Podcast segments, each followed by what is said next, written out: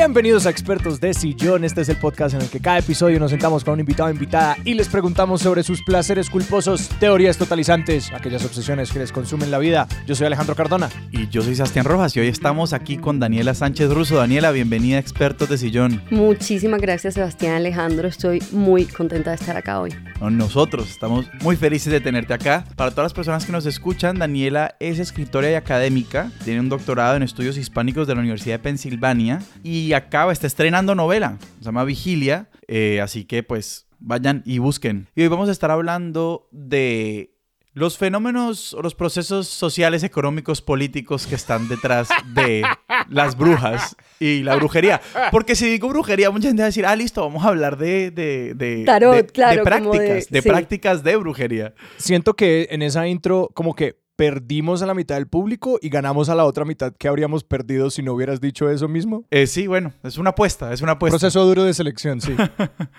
Daniela, quizás empecemos por hablar de cuál fue tu primer encuentro. Vos primero te encontraste con, digamos, la bruja como figura. ¿Eso es lo que primero te empieza a llamar la atención? ¿O ya, digamos, la cacería de brujas o la caza de brujas como un evento histórico o lo que sea? Sí, porque las brujas están en todas partes. ¿Cuándo fue que... ¿Cuál fue la bruja?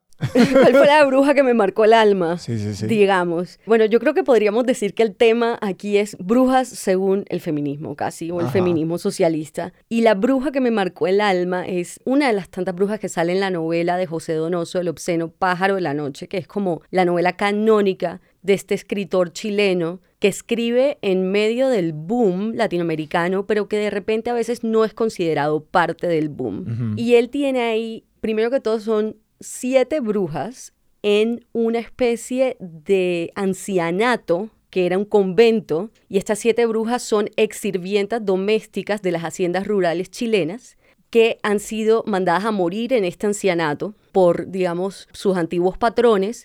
Y aquí en este ancianato, digamos que están tan sin nada que hacer, que empiezan como a hacer supuestamente una brujería para que nazca un niño milagroso y la lleve al cielo. Estas brujas se entremezclan con una historia pasada en la hacienda de unos patrones. Y ahí hay como dos mujeres, una patrona y una sirvienta, y esta sirvienta se llama la Peta Ponce, y la Peta Ponce supuestamente es culpable de que Inés, que es la patrona de la Peta, no pueda tener hijos, que no sea capaz de reproducir. Entonces, digamos, yo me enamoré de la figura de la bruja dentro de esta novela, de repente por lo complicada que era la figura de la bruja en este momento, o sea, no era como no eran como brujas malas, sino eran brujas más bien como mujeres pobres, campesinas y que estaban como muy pendientes de la reproducibilidad de la clase alta, por así decirlo. Y es que me llama la atención que ya ahí mismo hay como una un hilo de la brujería respondiendo pues a la situación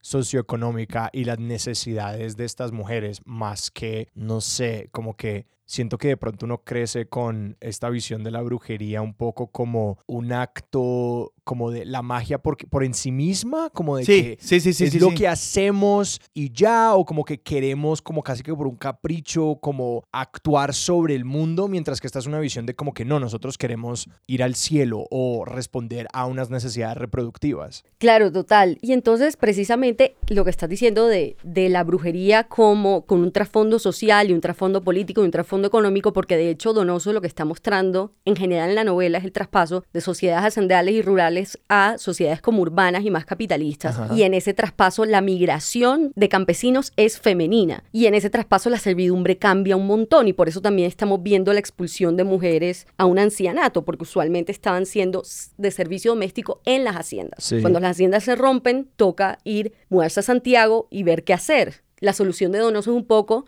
mandarlas a un ancianato a todas y ahí hay como un aquelarre de brujas que quieren ir al cielo más rápido por medio de este niño milagroso. Pero en verdad lo que nos está mostrando esto es la bruja como figura que sirve para la reproducción de ciertas poblaciones. ¿Por qué? Porque o ha sido sirvienta doméstica o ha sido curandera, o ha sido rezandera, o conoce eh, prácticas de cuidado del cuerpo femenino. Y lo que nos está mostrando Donoso ahí es qué hay detrás de la bruja en una sociedad y detrás de la bruja en una sociedad están estas mujeres que usualmente están a cargo de ciertas funciones reproductivas. Y me gustaría solamente aclarar cuando hablas de funciones reproductivas, porque has dado como unos ejemplos, pero pongámosle un poquito más de especificidad y cuando hablas de, reproducción, hablas de prácticas, por decirlo así, de sostenimiento, pues porque la figura de la trabajadora doméstica pues evoca todos los trabajos de cuidado que pasan alrededor para el sostenimiento de las clases altas. Sí. Eh, entonces, ¿esa es la reproducción, digamos, social de la que estamos hablando? ¿O reproducción también en el sentido, pues, eh,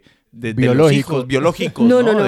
Disculpen, sí, cuando hablo como de reproducción social, estoy diciendo solamente como el tejido que sostiene día a día la vida de las personas a través de los cuidados personales o del otro. Y el, la, el cuidado social, por ejemplo, no solamente lo podemos ver dentro de las casas, sino también en las comunidades agrarias. Se veía en, desde sembrar y crecer y cosechar hasta cuidar al otro por medio de prácticas de curación usualmente ancestrales y como de plantas. Eso también sería una forma de reproducción social. Y lo que estamos viendo en la novela de Donoso es la transformación de esa mujer que podía como cuidar una comunidad agro, una curandera, pero que también usualmente era sirvienta de la hacienda, a algo mucho más subyugado urbanamente y sin sin lazos con una comunidad rural, por así decirlo. Mm. Claro, porque ese es el ancianato, ¿no? Al final del día es esta, esta institución o este espacio absolutamente separado de las comunidades. Y aquí, pues que se forme una comunidad dentro del ancianato, esa es otra historia, ¿no? Ahí tenemos el encuentro de las siete brujas, pero es un poquito esta, esta, el rompimiento de los lazos, ¿no? De estos vínculos que se supone que son muy importantes. Exacto. Y entonces, cuando yo como que me acerqué a estas figuras desde este raciocinio, encontré el libro Calibán y la Bruja de Silvia Federici, que es un libro muy famoso, muy conocido, y que explica como la casa de brujas como una forma de,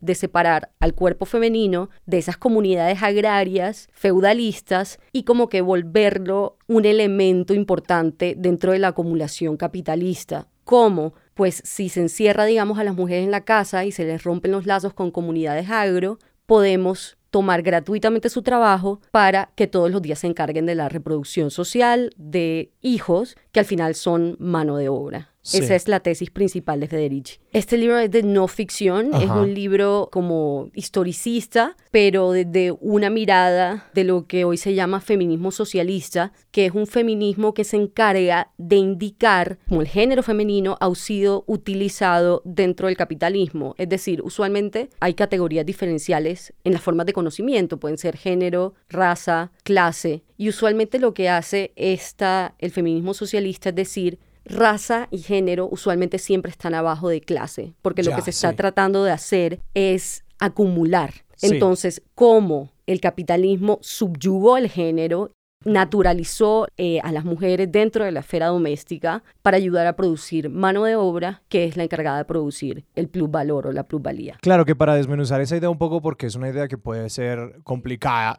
es, pesada, es pesada. Es un poco como de que por dónde escogemos partir, es como que escogemos partir desde la premisa de existe el sexismo o la, las, las discriminaciones de género o existen el racismo y todas estas cosas y luego por eso, por ejemplo, damos con un sistema como la esclavitud o es ir en la dirección contraria. Es como que necesitamos crear unos sistemas que justifiquen la subyugación violenta y todas las cosas que vienen con eso de otro género o una raza. Entonces creamos estos sistemas como de creencia alrededor del género, de la raza, para podernos justificar en por qué nos estamos como llevando personas de sus tierras ancestrales o en este caso desconectando mujeres de las comunidades para ponerlas al interior de casas para que sirvan a la máquina. Exacto. Como que el feminismo socialista te diría que es lo último que estás diciendo, que es como poner debajo del sistema ciertas categorías para que funcionen para la producción del sistema. Claro, y eso es muy difícil de desentramar porque precisamente por esa misma necesidad luego se genera la idea de que estos son sistemas naturales. Exacto. Claro, y un poquito lo que nos alerta el libro de, de Federici es, es como al momento,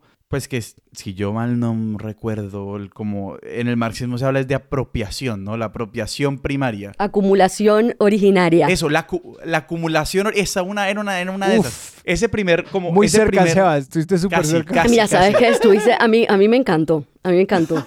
La acumulación originaria es el proceso por medio del cual las personas, digamos, son desposeídas de tierras y de sus recursos, por ejemplo, los recursos por medio de los cuales obtenían vida, que eran tierras, para volverlas mano de obra libres de esa tierra, para volverlas como cuerpos que podían funcionar para trabajo, es decir, un asalariado libre. Sí. Para eso, o sea, esa es la acumulación originaria y se dice que la acumulación originaria puede suceder como una y otra vez en diferentes partes. Sí. Cuando Marx, en el Capital, observa la acumulación originaria, solamente se enfoca en los hombres. Sí. El trabajador libre. El trabajador, exacto, que a estos campesinos los sacaron de sus tierras o cercaron sus tierras, los pauperizaron, los volvieron mano de obra para que después como que el capitalista los pudiera como contratar, pero nunca habla del cuerpo femenino, de como que qué pasa con el cuerpo femenino en esta acumulación originaria. Entonces aquí Federici lo que hace es mostrar el lado B de lo que al marxismo se le ha escapado y es qué pasó con el cuerpo de la mujer, Sí.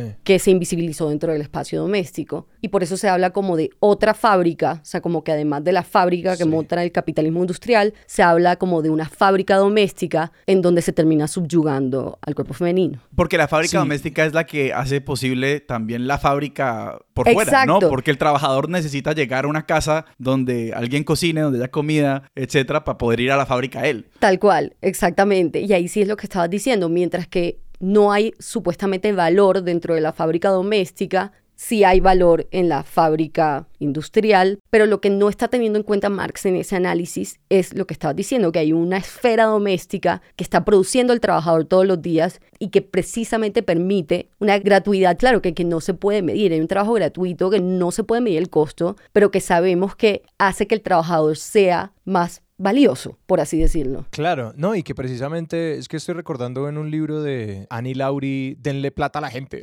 Give People Money. Hay precisamente como todo un capítulo dedicado a como los intentos que ha habido de medir el trabajo, no sé cómo llamarlo, el trabajo doméstico, el trabajo de cuidado, específicamente el trabajo femenino, que sí, está atomizado, invisibilizado, y es como los cálculos son unas cosas así como el 30% del GDP del mundo, como que si Sí, se sí, pagara ese trabajo, serían unas cifras extraordinarias. Y me queda la pregunta un poco de, volviendo a como tu historia frente a esa idea, ¿qué estabas buscando cuando saltaste al Calibán y la Bruja? Como, ¿cuál fue la curiosidad allí de, sí, como qué estabas buscando? ¿Cuál es la pregunta que querías resolver en ese momento inicial? ¿Estabas buscando a la bruja o estabas buscando a Sí. el marxismo? Ambas, o sea, estaba buscando, digamos, a la bruja dentro del marxismo, estaba buscando por qué la literatura plantea a la bruja en las transiciones de un modo de producción a otro, o sea, de una forma de organización social como la colonial slash feudalista a un modo de producción, una organización social más capitalista. ¿Por qué en esa transición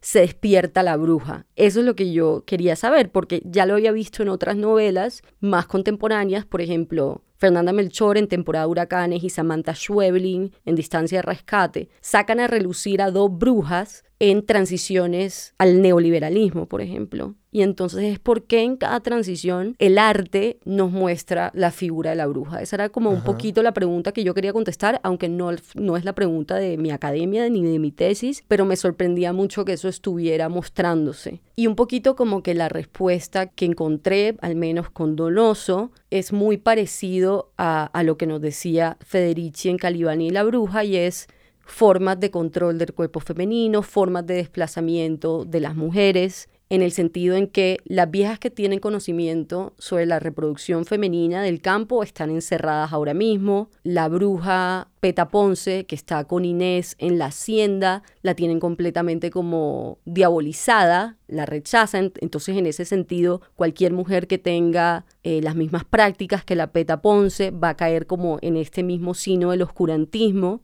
y hay como un empuje para que se desactiven los conocimientos de estas mujeres y puedan ser después contratadas como sirvientas domésticas dentro de la casa. Y eso se menciona en un punto en la novela de Donoso, en donde ya no va a haber como viejas alcahuetas, curanderas, que estén dentro de las casas de los patrones, sino que ahora va a ser como mujeres que estén de entrada por salida, que solamente hagan el servicio doméstico y salgan otra vez.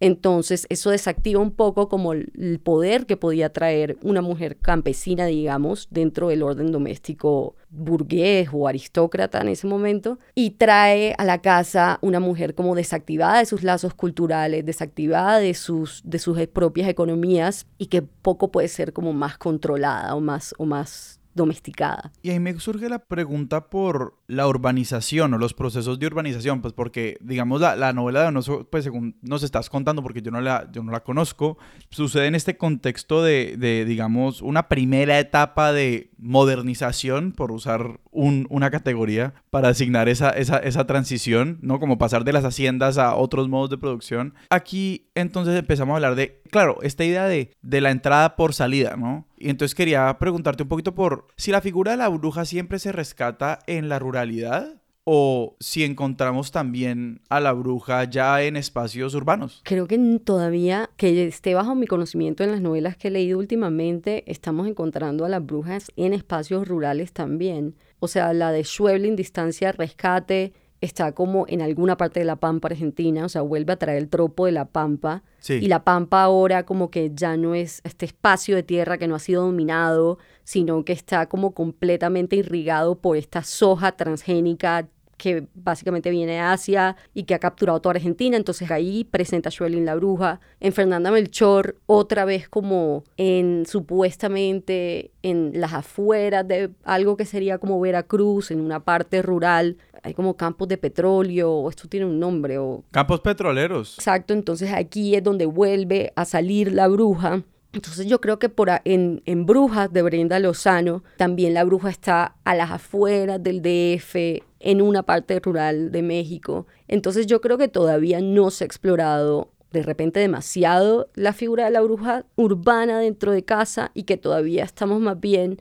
hacia las afueras y probablemente porque todavía hay cosas que decir con respecto a cómo se está de repente neocolonizando estos territorios a partir de nuevas incursiones económicas, probablemente transnacionales. Claro, pero precisamente empezamos hablando un poquito del feminismo socialista, digamos también en clave de, leer el género, pero aquí, pues, o sea, inmediatamente traemos el tema del petróleo y la exploración petrolera y la, la soja transgénica en como los campos de Argentina, ¿no? Para que sea la expensa del mundo en algún sentido. Empezamos a hablar es de la relación también con la naturaleza y cómo el género también atraviesa esa relación y cómo ahora estamos pensando también más en eso, ¿no? Claro, estamos pensando más en eso, pero muy curiosamente, cuando empezaron las casas de brujas en Europa, que estas casas de brujas sucedieron como del siglo XV al siglo XVIII, que hay que decir que también es cuando nace la ciencia moderna, hay un momento en que Francis Bacon dice que a la naturaleza hay que torturarla igual, como inquirirla igual que una bruja dentro de un juicio de brujas.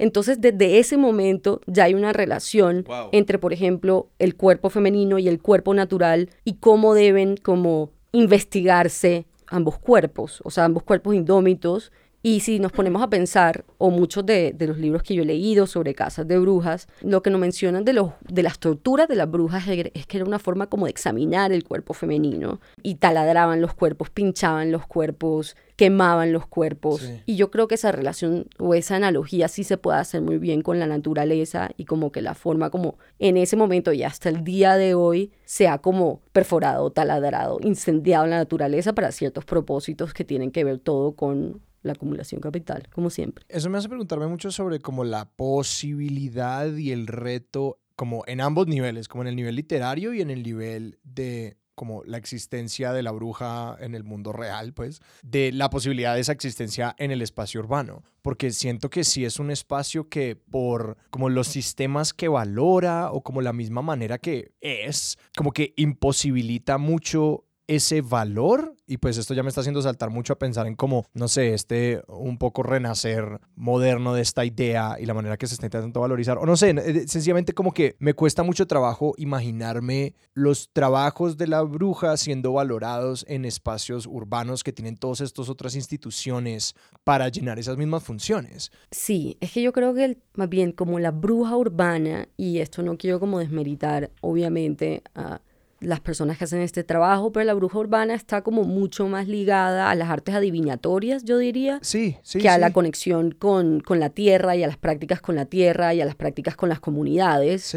Que igual en estas artes adivinatorias, la conexión, digamos, con la reproducción social o de cuidado del otro está más desactivada, aunque estén prestando servicios, está desactivada. Yo creo que tiene que ver también con la moda que la brujería urbana en las artes adivinatorias. Esto sí no lo puedo sacar de ningún manual ni nada, pero yo diría que en los últimos 15 años, pues la cosa de leerse las cartas, consultar los ángeles, etcétera, ha estado creciendo. Pero yo creo que ahí esa figura de la bruja está desconectada de lo que podemos ver en las novelas de las que hemos estado hablando o en libros como el de Federici. Para mí eso responde a pues un tema como de funciones. Es como que en las artes adivinatorias no hay quien le ponga competencia a la bruja. Como que no tenemos ninguna institución ni sistema en el espacio urbano que nos ofrezca algo adivinatorio y que incluso el espacio donde todavía hay algo más es como este aspecto como un poco terapéutico de diálogo de las artes adivinatorias que aunque están como las instituciones más, no sé, tradicionales o normativas o, académicas, como les queramos decir, de como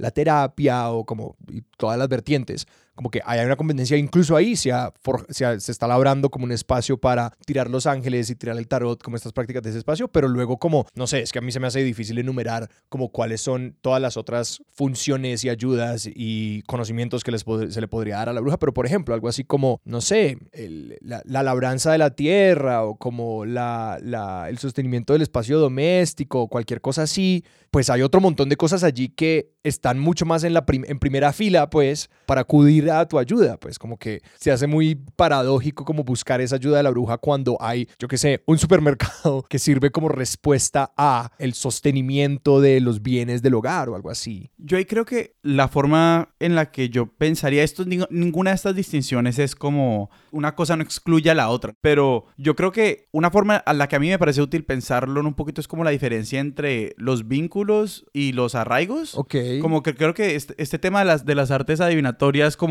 como, lo estaba diciendo Daniela, y no sé, la, la, el valor, por ejemplo, como terapéutico de construcción de comunidad, en el sentido de estar con otros, conversar con otras personas y tejer lazos y vínculos a partir de esas conversaciones, es algo que, digamos, cosas como leer el tarot o cosas por el estilo, como facilitan muy bien, ¿no? Y esa práctica no necesariamente puede estarlo, pero no necesariamente tiene que estar atada a un territorio y que el territorio pues impone mm, sus propios límites, ¿no? O sea, como que, pues es algo que yo puedo hacer en un apartamento eh, o en un parque de cualquier ciudad, de cualquier parte del mundo, pues lo que uno necesita es la gente, ¿no? Las personas que construirán sus vínculos, que pues, tendrán sus, sus cosas únicas, ¿no? Pero el tema es juntar gente por decirlo así. Mientras que el tema de, la brujería atada a la ruralidad o a los espacios no urbanos, digámoslo así, yo creo que hay un tema de, de conocer el territorio, ¿no? Y, y, de ser, de servir también poquito de, de traductor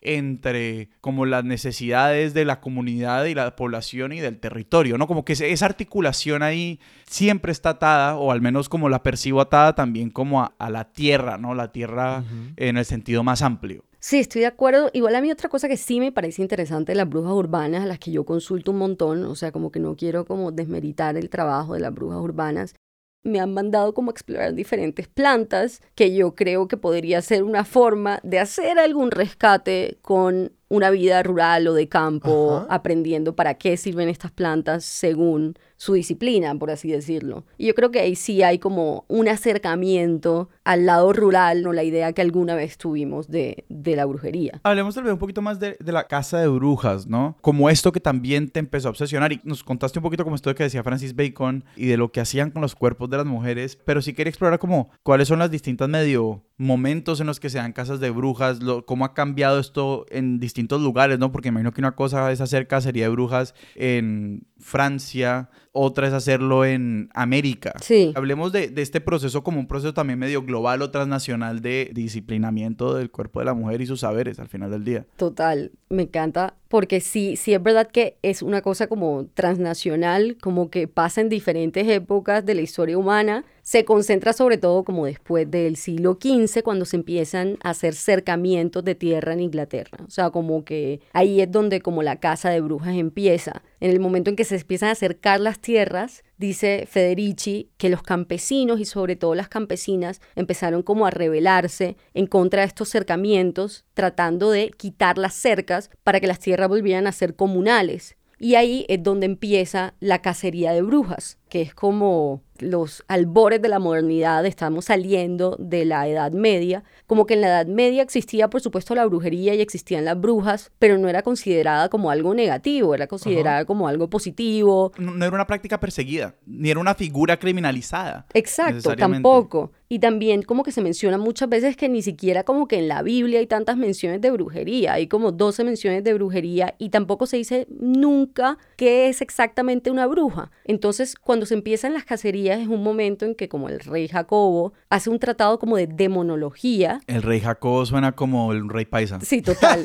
el rey Jacobo, es que el rey Jacobo dijo pues que había que coger a las brujas y encerrarlas, hombre. Pero eso, eso no me parecería tan extraño que pasara con cierto paisa aquí en Colombia. En todo caso, el rey Jacobo hace un tratado de monología y empieza a decir como que básicamente hay un diablo conquistando a las mujeres que son el género débil, y ahí como que es la primera vez que se muestra a la mujer como género débil. Ojo, espérate un tico, perdón, me devuelvo, acabo de caer en cuenta, o sea, este, este rey King James es del, de la King James Bible. Exacto, sí, sí, sí, Ah, exacto, ok. el King James Bible, exacto, también hizo un tratado de monología. Que esa es la Biblia, como es la traducción más ampliamente circulada de la Biblia en inglés. En inglés, ¿Sí? Sí. Y entonces ese mismo es la traducción de la Biblia, o sea que claramente estaba tratando como que de acercar lazos entre Estado e Iglesia, es el mismo que hace el Tratado de Monología, en donde explica qué es una bruja, cómo se puede buscar una bruja, por qué la bruja es femenina, por qué las mujeres son el género débil, y básicamente dice que las brujas le están pidiendo al diablo riquezas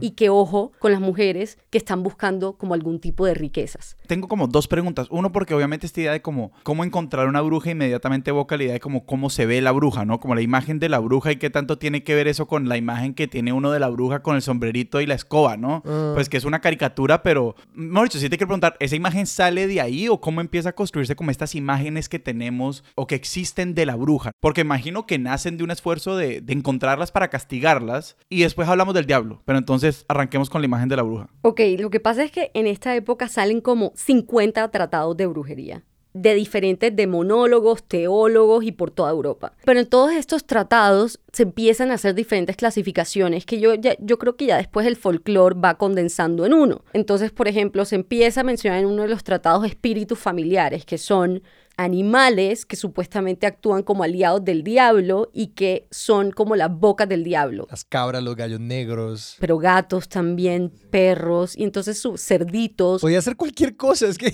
Cualquier cosa era un espíritu familiar, pero ese espíritu Ajá. familiar venía al cuerpo de la bruja supuestamente y chupaba de la supuestamente teta que tenía la bruja, porque esto es otra cosa que dicen los tratados, es que en el cuerpo de la mujer se tiene que buscar una tercera teta, que es la teta donde el diablo succiona a través del espíritu familiar energía de parte de la mujer. La teta privada del diablo. Sí, como la teta privada del diablo, exacto.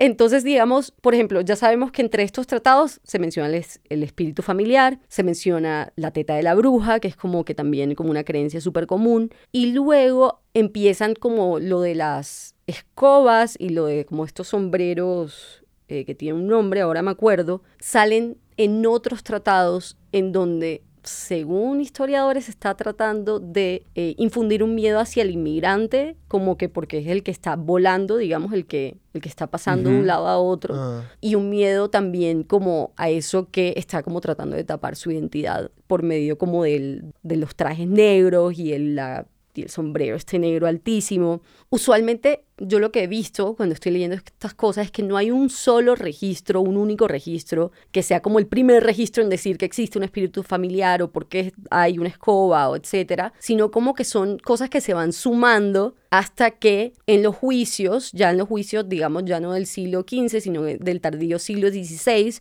cuando hay acusaciones de brujas, ya las brujas saben exactamente qué contestar. O sea, no las brujas, sino las mujeres que están siendo acusadas, ya saben, como se ha vuelto folclore y cultura popular, ya saben qué es lo que están buscando quienes las están acusando. Entonces, por ejemplo, si las mujeres acusadas piensan que pueden evadir la hoguera diciendo lo de la teta de la bruja, entonces van a mostrar un lunar en donde está la teta de la bruja. O pueden decir como que hay ciertos espíritus que las están llamando de ciertas formas. Hay un juicio como súper conocido de una mujer en Inglaterra que se llama Ursula Kemp, que era una mujer viuda que estaba pidiendo como leche y pan de sus vecinos, que era una mujer, digamos, grosera, y los vecinos la llevan a tribunal y dicen que es una bruja, pero lo que era una mujer pobre, campesina, que simplemente estaba tratando de ver cómo, cómo hacía vida. Y esta mujer en el juicio empieza, claro, porque ya tiene el conocimiento de los juicios de brujas, decir que sí, que ella tiene cuatro demonios, que estos cuatro demonios tienen cuatro cuerpos de animales que se llaman de esta y de esta manera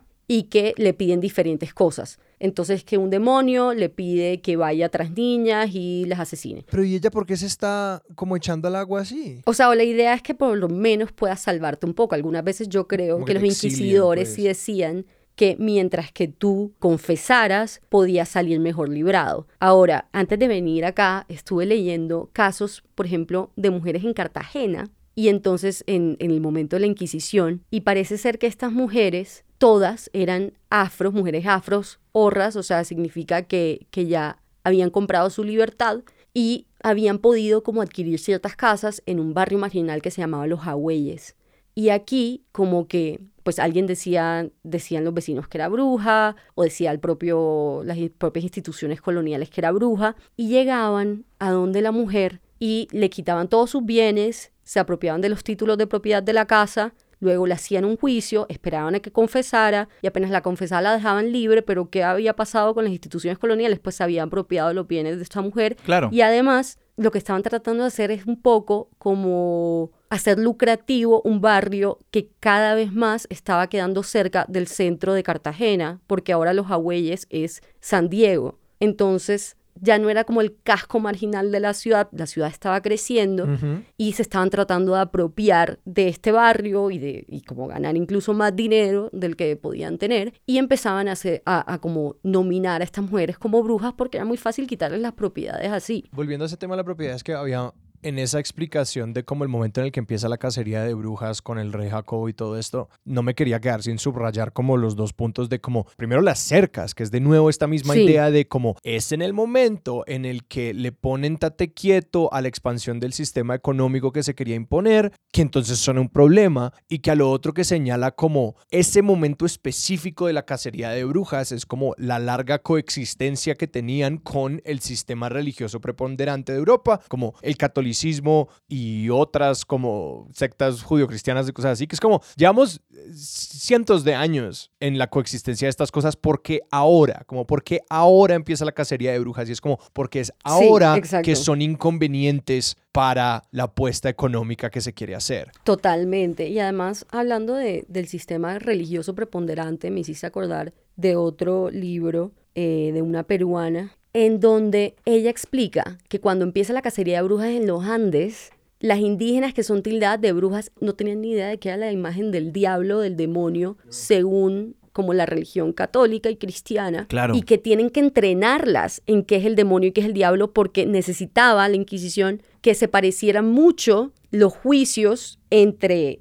países, entre áreas geográficas mundiales, porque además la colonización está pasando en paralelo que las primeras casas de brujas, luego la trata de esclavos pasa en un pique, que un pique de casas de brujas que hubo como en el siglo XVII, a mediados del siglo XVII. Entonces estamos viendo que todos estos fenómenos como de, yo creo que podríamos decir como de apropiación del cuerpo de, entre comillas, el otro, suceden a la par y necesitan de cierta homogenización y en ese sentido vemos que incluso las indígenas de los Andes son entrenadas para contestar lo mismo en, en, unas figuras que ni siquiera conocían. Que es que eso es muy paradójico porque en ese caso es como ni siquiera te sirve como decir que ellos están yo qué sé, sacando poder de otro dios o como otra deidad o otra criatura y tal, porque eso es como reconocer el poder de una deidad ajena. Entonces tú necesitas que sea tu diablo. Ni siquiera, es que lo que me parecía a mí, pues, sorprendente, como que estos son procesos también de expansión burocrática y burocratización enormes. Exacto. Entonces, como también, como la figura del diablo tiene que ser uniforme en unos territorios donde el diablo no existe, pues para que el juicio pueda suceder, ¿no? Pues porque es como un poquito como que el crimen tiene que ser el mismo, ¿no? Esto es la ley. Una vez codificado, tiene que, la ley supuestamente es universal, aplica en todas partes. Entonces, pues tiene que ser el mismo diablo para yo poder decirte que, que sos una bruja. Exacto, exacto, exacto. Entonces, como que surge esta imagen, ¿no? Que empieza a circular. No, y además, hablando también como lo que estabas diciendo de como procesos de,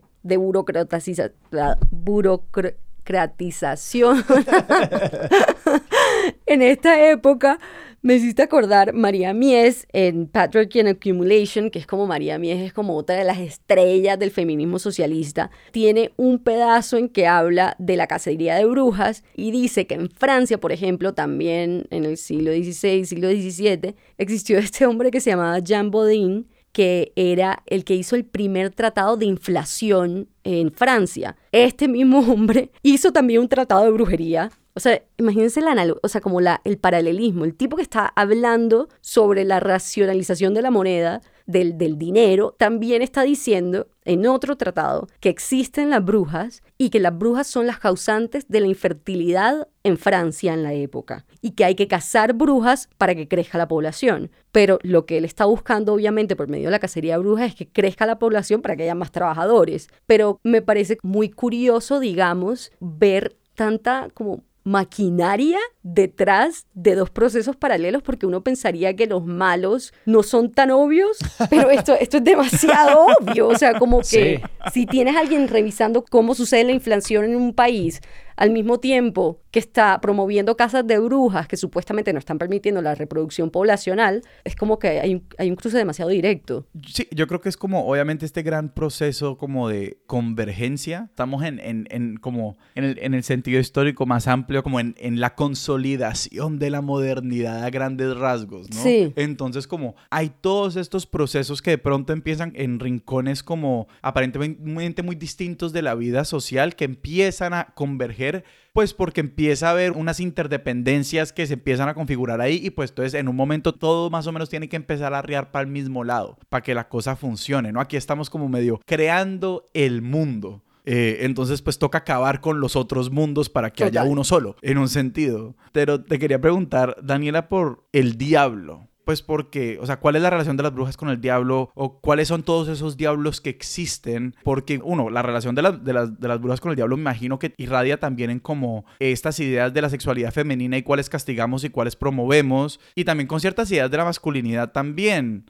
Eh, entonces, no sé, el diablo, porque es otra figura, ¿no? Otra de estas figuras que empieza a surgir para ayudar a disciplinar ciertas poblaciones. Y eh, le sumo a esa pregunta la idea de cómo cómo funciona la masculinidad o feminidad del mismo diablo, porque ahora pensándolo como en toda esta demonización de la mujer y la asociación del diablo a la mujer, igual sorprende un poco que el diablo sea una figura tan masculina. Sí, y eso sí tiene una historia. O sea, aparentemente el diablo en la Edad Media era una figura que no era tan malévola y que solamente era como alguien que te está haciendo apuestas en un juego o que supuestamente como tiene cierta inteligencia, que quiere como retar todo el tiempo, pero que siempre pierde ante el bien o algo así. O sea, es una figura como fácilmente derrocable. Pero con la casa de brujas se vuelve una figura que no es fácilmente derrocable, que puede controlar poblaciones y que puede dominar básicamente como a todo un sexo humano muchas feministas han como que correspondido esta relación de diablo y mujer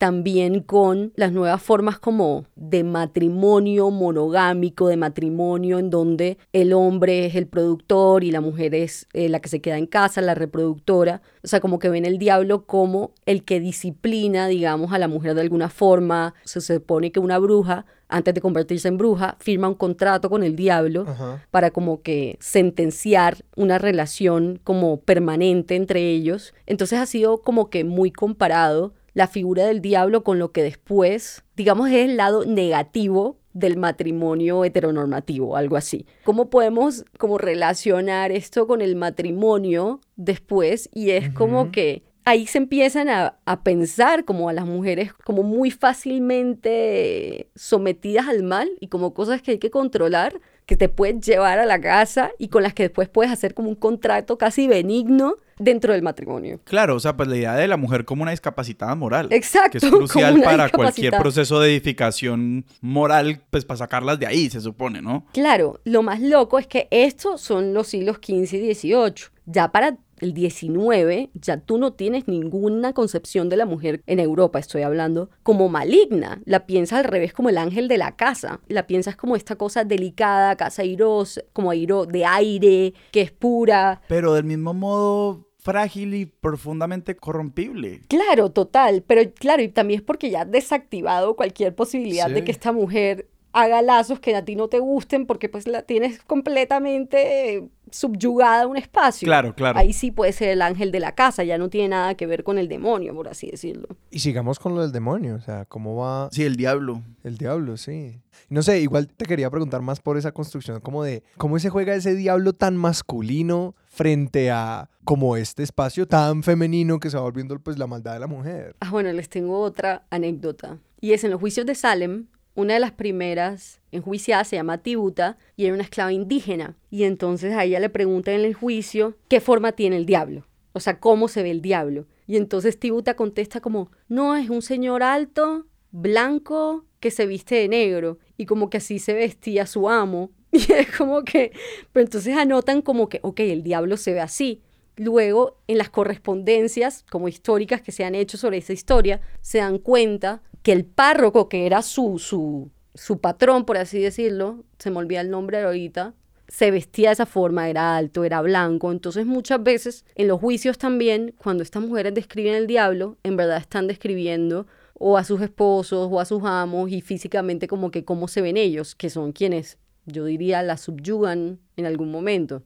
Ahora, ¿en qué momento el diablo se vuelve tan masculino?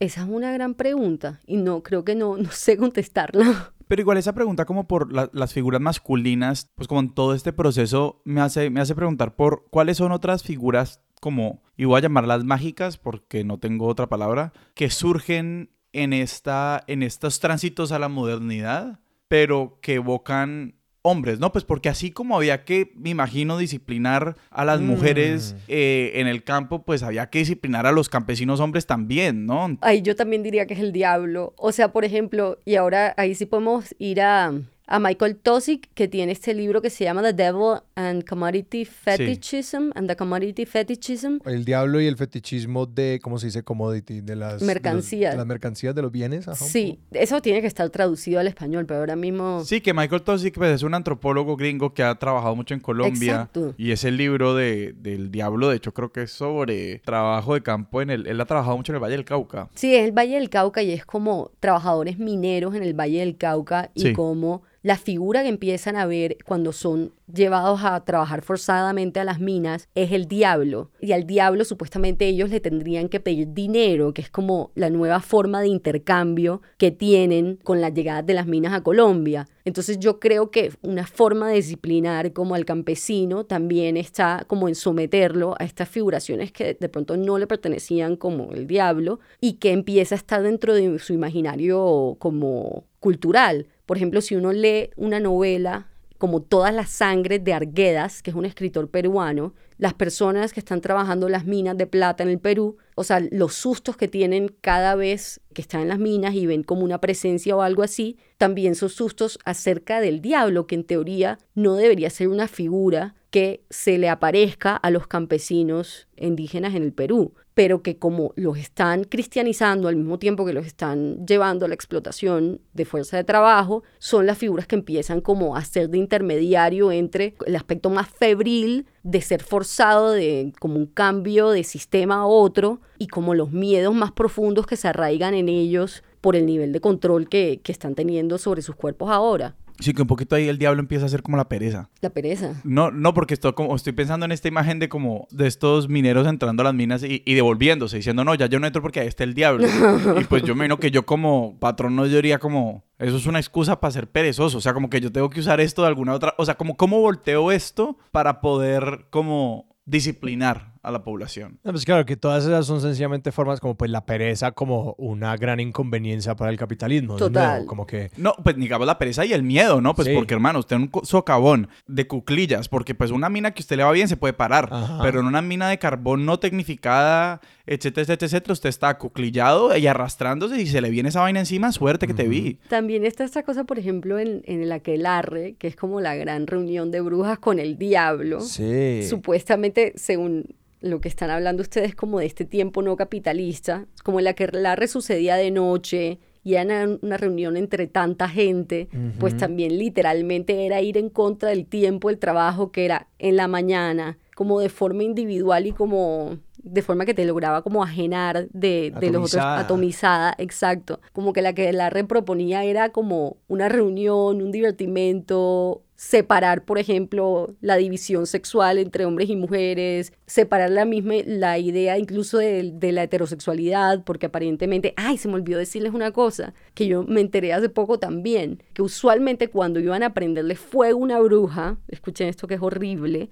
el fuego, la leña, podía llegar a ser hombres homosexuales. Entonces que por eso la palabra faggot, que en inglés significa como, como un montón de leña juntas, Sí. por eso usamos la palabra faggot para decir como de una manera como despectiva al hombre homosexual, gay, al sí. hombre gay. Pero que ahí lo que vemos es también como que la necesidad de los cuerpos que sí, ahí que sí reproducen biológicamente, porque entonces, Claro. o sea, ¿cuál necesidad tenía de quemar brujas al mismo tiempo que estabas quemando homosexuales? Pues como que si las brujas estaban impidiendo cierta como que fertilidad de Ajá. parte de las mujeres, pues el homosexual simplemente tampoco es procreativo. Entonces como que Sí, la conyugalidad tiene que ser procreadora. Exacto. De vida. Yo, si no, no sirve. Exacto. Y me queda igual la curiosidad porque hemos hablado un poquito del, eh, hemos hablado del diablo, hemos hablado de la, de la bruja y de las brujas, de la quelarre también, ¿no? Como, de nuevo, todo esto en, en el contexto de uno, cómo hace que los cuerpos sean útiles para la acumulación y la producción capitalista, etcétera. Te quería preguntar por, por otras figuras tal vez folclóricas, eh, sobre todo en América, y cómo siguen atadas o no estos procesos como de transición, ¿no? Donde cambiamos o el modelo económico se profundiza o se transforma. Bueno, primero es como que decir que la figura de la bruja, por ejemplo, todavía en África está súper presente. Como Silvia Federici sacó un nuevo libro hace unos años que se llama como Witch Hunt, en donde explica cómo la reestructuración económica en los 90 de África, que creó como nuevos cercos sobre tierras comunales, hizo que incluso gobiernos, pero como el de Camerún, activamente persiguieran a brujas que estaban defendiendo esos cercos. O sea, esas son cosas que están pasando que en Ghana, también. sí. el- la persecución de, de las brujas y este día del diablo también es supremamente fuerte. Exacto, o sea, como que esto es una cosa que no ha acabado y que sigue casi que los mismos modelos del siglo XVI, XVII y ¿Y XVIII. cómo las persiguen, no? Y, o sea, eso como, ¿cuáles son los crímenes de las acusan y cuáles son los castigos? De brujería, literalmente. O sea, como que dentro ciertos países africanos todavía tienen la brujería como crimen. Wow. Como estoy segura que Camerún, por ejemplo, en los 90 tuvo varios juicios en contra de brujas, pero que sucedieron también el momento de cercar tierras comunales en los 90 en África. Entonces, como que eso nos hace como pensar que ni siquiera la Casa de Brujas es un proyecto ex- extinguido para ciertas so- sociedades ahorita. Y sobre otras cosas, por ejemplo, en los 90, yo no sé si ustedes se acuerdan del chupacabras. Claro. Yo lo veía en primer impacto. Este como noticiero mexicano Sí, de sí, cosas súper sensacionalistas. Entonces Ajá. yo llegaba al colegio y como que prendía el televisor y estaba primer impacto María Celeste Arraraz, que era la periodista que echaba estos cuentos y era como que en zonas desérticas de México o en cualquier otra parte La cámara toda, toda moviéndose ahí, como toda temblorosa. había esta cosa como entre humano y murciélago que se montaba encima tuyo y te chupaba la sangre. Y entonces en ese momento yo tenía, yo qué sé, 10 años y yo tenía un montón de miedo de salir de la calle porque yo pensaba que en Barranquilla también podía haber chupacabras. Y entonces que de repente yo iba a estar caminando y iba a estar este murciélago hombre y me iba a chupar la sangre. Y entonces una vez en una clase de doctorado estamos hablando de como estos fenómenos, estas criaturas, y se habla como parte de las figuraciones que suceden por la conversión del campo a ciertos modelos económicos por eh, los tratados de libre comercio de Estados Unidos a países como México. Sobre todo NAFTA, ¿no? Estamos hablando aquí del 94. Exacto. ¿Cuál es NAFTA? NAFTA, el Tratado de Libre Comercio de América del Norte. ¿no? Que incluye México, la zona económica que es México, Canadá y Estados Unidos. Claro, y entonces se supone que en ese momento que los chupacabras sobre todo se comían a las vacas o mataban a las vacas o se chupaban la sangre de las vacas en terreno mexicano. Entonces como que toda esta cosa era en parte miedo por los cambios que empezaron a suceder, pero en parte también como yo creo que una especie de folclore sobre el vampirismo de Estados Unidos hacia países del tercer mundo como México. Una de las analogías que hace Marco en el Capital es con la figura del vampiro y esta cosa como de succionar vida y succionar sangre del trabajador. Y yo creo que el chupacabra funcionaba de alguna forma en ese momento, como se quita vida del campo, o sea, y es como a través de una figura hombre, vampiro, que está ahora en la periferia. Pero no, entonces tú tranquila porque en el momento en Barranquilla no, no, no, no había llegado el No, no había llegado, claro, pero es que en ese momento no lo sabía, o sea, si me hubieran explicado todo en esta forma cuando era pequeña, o sea, hay muchos miedos que... Habría sabido a qué, a qué tenerle miedo. Sí, yo estoy solucionando muchos miedos, a- muchos miedos de infancia a través del marxismo.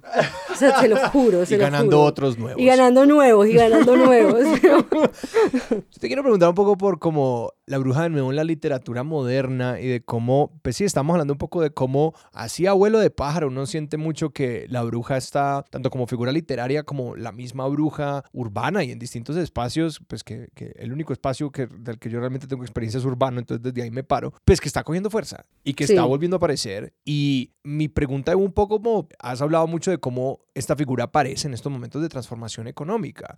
¿Se está activando la bruja como en este momento como respuesta a como ciertas necesidades y tensiones que nacen de lugares económicos en estos espacios? Pues yo creo que sí, pero la bruja se está activando ya como que, o, o mi sentido es que ya la están utilizando más desde lo que significó la bruja que desde mujeres como brujas. Es decir, Ajá. yo creo, por ejemplo, que en todas las marchas en pro de los, del aborto, la figura de la bruja es una figura que sale a relucir como casi que tributo a mujeres que han sabido sobre reproducción femenina y que han hecho como abortos ilegales como recurso a que el Estado no da mejores medios para abortar. Digamos que yo creo que la bruja está saliendo en estos momentos casi como figura política muy de frente que como una persona haciendo brujería dentro de su casa para tal o cual cosa. Por ejemplo, hay, Ajá. un, hay unos grupos que se llaman Witch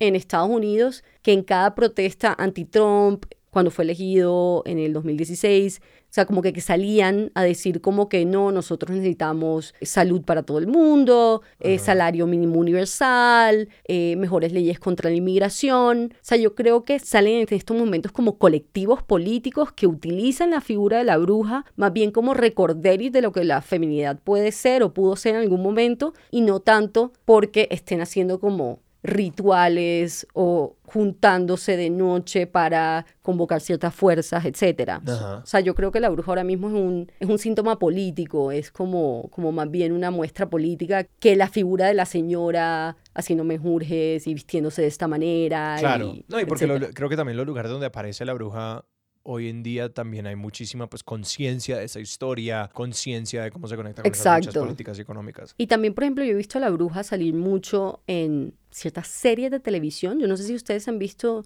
New Brand Cherry Flavor. No. Está buenísima y es como que una mujer que se, o sea, que quiere ser directora de cine y está entrando a Los Ángeles y entonces hay como un director re famoso que le lee como el guion que ella tiene para dirigir y se lo quita. Y entonces en ese momento ella se, Se lo, lo roba, roba. se lo roba, lo plagia y hace una peli. Exacto, hace una peli y la peli le va como súper bien y él le dice como no te preocupes que yo te voy a dar más trabajo en el futuro. Y entonces ella consulta a una bruja y le empiezan a hacer la vida a este hombre un desastre, pero un desastre mayúscula. Ahí que yo, yo que veo como que, claro, una necesidad como de reapropiarse de lo que ha sido quitado, pero ahí también veo como un ímpetu muy hollywoodense de seguir conservando la bruja como esta persona mala que puede hacer daño, que de verdad tiene esos poderes, que bueno, de pronto también está bueno seguir perpetuando esta figura para, para engendrar un poco de miedo.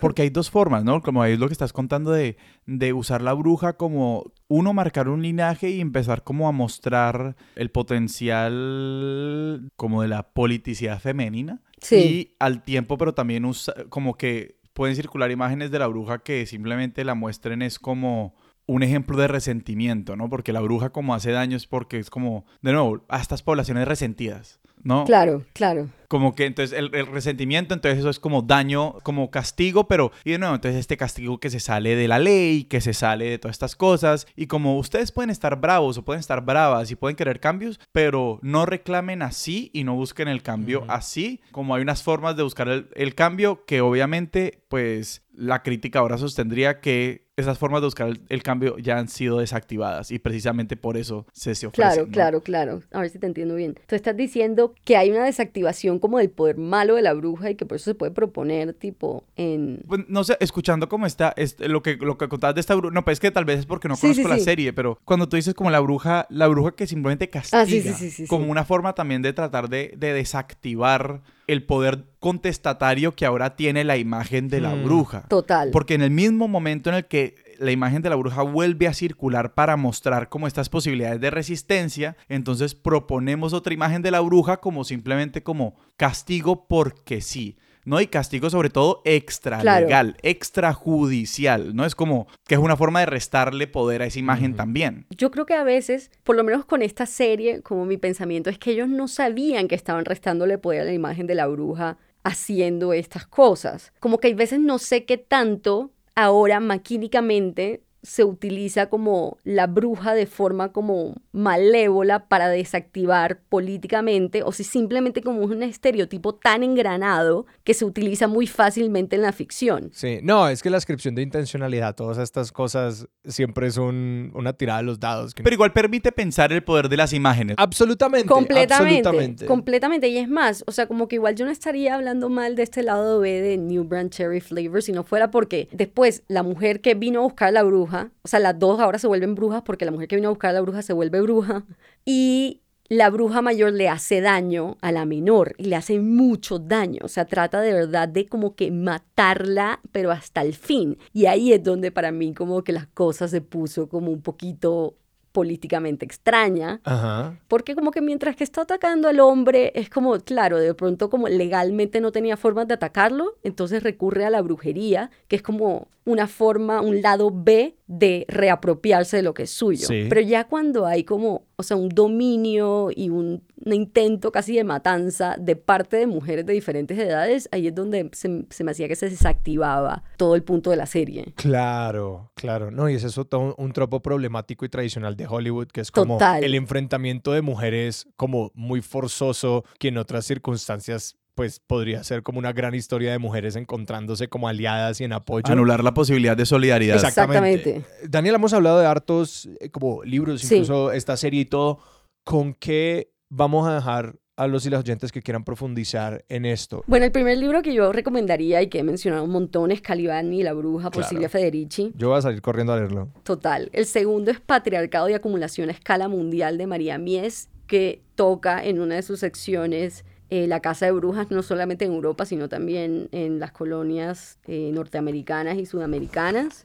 También recomendaría The Moon, The Sun and the Witches, que es de Inés Silverblatt. Ese no tiene traducción. La luna, el sol y las brujas en español, pero exacto. No hay, hay un artículo que me parece espectacular, que no tiene traducción tampoco. Es de una chilena que se llama Ana María Basigalupo y se llama Rethinking Identity and Feminisms Contributions of Mapuche Women and Machi from Southern Chile. O sea, como repensando las identidades y el feminismo contribuciones de mujeres mapuche y mache de, machi del sur de Chile. Y para todos los que escuchan como esta gran lista de referentes, creo que es un gran momento para apuntarlos a nuestro Substack, que sencillamente, si van a expertosdesillón.com, ahí se pueden inscribir para recibir todos los martes por la mañana que publicamos los episodios. Team les llega a su bandeja de entrada en el correo electrónico el episodio con la lista de lectura, toda la información adicional, lo que les queramos poner y algunas noticas y cositas de Sebastián y mías. Daniela, muchísimas gracias. Muchísimas gracias. Muchísimas gracias a ustedes, chicos. La pasé súper bien. Si la gente te quiere seguir a ti a tus proyectos y encontrar tu libro, ¿a dónde los podemos apuntar? Bueno, Vigilia se puede encontrar básicamente en todas las librerías nacionales o por Busca Libre, por Amazon, pero es digital completamente a través de Kindle. Y pueden seguir a Instagram de Sánchez Russo y listo. Sebas, ¿a nosotros dónde nos pueden encontrar en redes? A nosotros nos encuentran en Twitter como arroba expertos en Instagram como arroba expertos de sillón y nos pueden escribir a nuestro correo expertos de sillón arroba gmail.com. Como ya decía Alejandro, tenemos un Substack, un boletín semanal en el que no solamente reciben el episodio todas las semanas, sino toda la lista de cosas que mencionamos durante el episodio, más información sobre nuestras invitadas y nuestros invitados y muchas otras cosas que vamos a ir agregando a medida que conocemos más este experimento en el que nos hemos embarcado y ahí también encuentran sobre todo también la forma de entrar a nuestra comunidad de Discord, que es un espacio digital donde pueden seguirle el hilo a todo lo que les intrigue sobre los episodios y conocer a otras personas que, como ustedes, les emociona Expertos Sillón y lo que tienen para decir las personas que vienen a este podcast. Y se ha movido el resto de la conversación esta semana. Ha estado súper chévere. Amo nuestro Discord. Y este podcast no se hace solo. Denos plata en Patreon. De nuevo, Daniela, muchísimas gracias. No, muchísimas gracias, Alejandro y Sebastián. La pasé increíble. Nuestra música es de Juan Esteban Arango, nuestro logo es de Sebastián Márquez y Expertos de Sillón es un proyecto de Sillón Estudio producido por Sara Trejos con el apoyo de Paula Villán. Yo soy Alejandro Cardona. Yo soy Sebastián Rojas, esto fue Expertos de Sillón. Hasta la próxima.